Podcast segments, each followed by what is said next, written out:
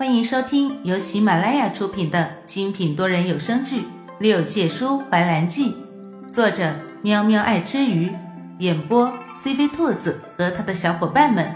欢迎订阅收听。第一百集，长林一边提防着木槿，一边朝严怀挤眉弄眼，示意他不要乱说话。若是以前的严怀，怕是就此住嘴了。但是现在的严怀显然是一个护妻狂魔，一切以兰叔开心就好，所以只能插兄弟两刀了。那天长陵喝醉了，他不小心说漏了嘴。他特别怀念当初九天玄女对他死缠烂打的日子。其实后面还有一句，不过严怀觉得没有说的必要。果然，木槿听了这话之后，脸色就有些不对了。长林和那九天玄女的事情，他是知道的，所以每次吵架，他都会翻旧账，用这个来堵长林。但是他不知道这个事情，长林这个蠢货会说出来，简直太丢人了。这不是明摆着告诉别人，他连那玄女都比不上吗？长林顿时就面如死灰。他要和严怀绝交，一定要绝交。墨镜面带微笑的环上长林的胳膊，狠狠的掐了一下，温柔细语道：“这是真的吗？”长林委屈道：“你听我解释，原话根本就不是这样的。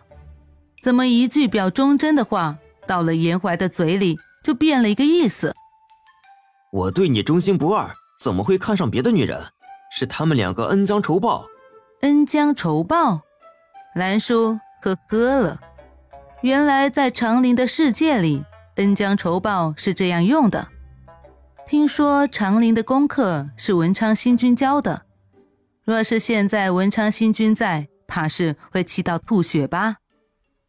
所以你们来我这上清宫就是来看热闹的。严怀也知道适可而止，所以将话题挑开了。兰叔也不再揪着这个话题不放，随着严怀走到八仙桌上坐着，衣袖掠过桌上的茶壶，一壶冰凉的茶水瞬间就冒着热气。长林傲娇的不想搭理他，但是墨镜不高兴的又掐了他一下，他才对严怀道出了来意。呃，我前些日子。听说素瑶要娶瑶山的般若公主为妻，就在下个月。严怀一点都不惊讶，更是一副看傻子的样子看着他。你就是为这事儿来的？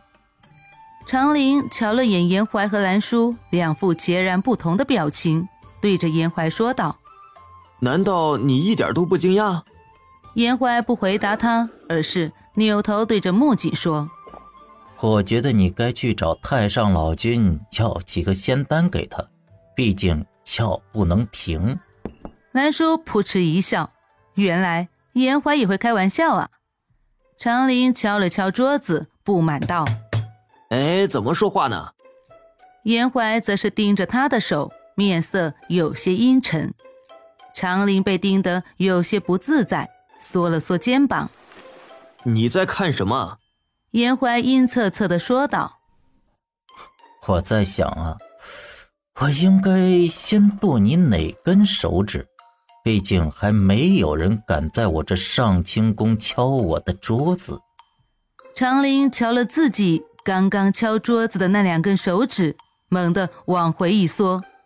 木槿无语的说了他一句：“哼，德行。”兰叔则瞧了自己的手一眼。正心想，自己的手指会不会有那么一天，也是长林这般的下场？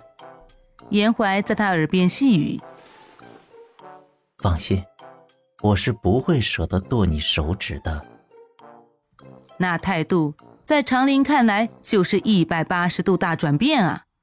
果然是一个重色轻友的家伙，他是不是交了一个假朋友？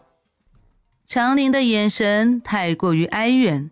兰叔朝他得瑟的挑眉，怎么不服气呀？长林愤愤的瞅了他一眼，却被严怀的冷眼刺激的缩了回去。哼，真是过分，哪敢？怕是如今三界里无人敢得罪你这姑奶奶，还请姑奶奶你大人大量，不要和我计较，可好？长林一副伏低作小的姿态，让兰叔笑出了声，气氛瞬间又有所缓和。玩笑开过之后，四人才开始谈正事。童林也很识趣的没来打扰他们。那晚四人聊至半夜才散。长林搂着娇妻，轻车熟路的往自己常住的院子走，丝毫不用严怀找童林来带路。这下兰叔就有些纳闷了：当初我初来乍到，童林说是没有多余空置的殿宇，你才让我住在这昭华殿。可如今长陵神君和他夫人该住哪儿？这就不劳你费心了。长陵在这里有专门住的院子。童林说的也没错。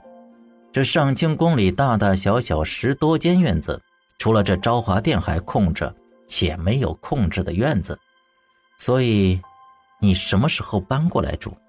见严怀三句话都不理拐他进门，兰叔笑眯了眼，对着他来了一句：“看你表现。”这句话含金量颇深呐。严怀无奈的笑着：“罢了，来日方长。”那晚。两人相拥而睡，十分的和谐，就连昭华殿外清冷的花枝都变得温暖了起来。那时细眉尚小，桃花为佛，景为道。我见你相思难表，多情总被无情恼。卯日星君很尽责，晨起朝落，按照时辰分毫不差的进行轮回转换。日上三竿的时候，兰叔才悠悠转醒。他踏出昭华殿的时候，只见院子里的石桌前，除了他，其余几人都已经坐在那里喝茶聊天了。本集播讲完毕，感谢你的收听。如果你想尽快听到下一集，或者直接畅听到底，可以点击本专辑的详情页，有完结版链接入口哦。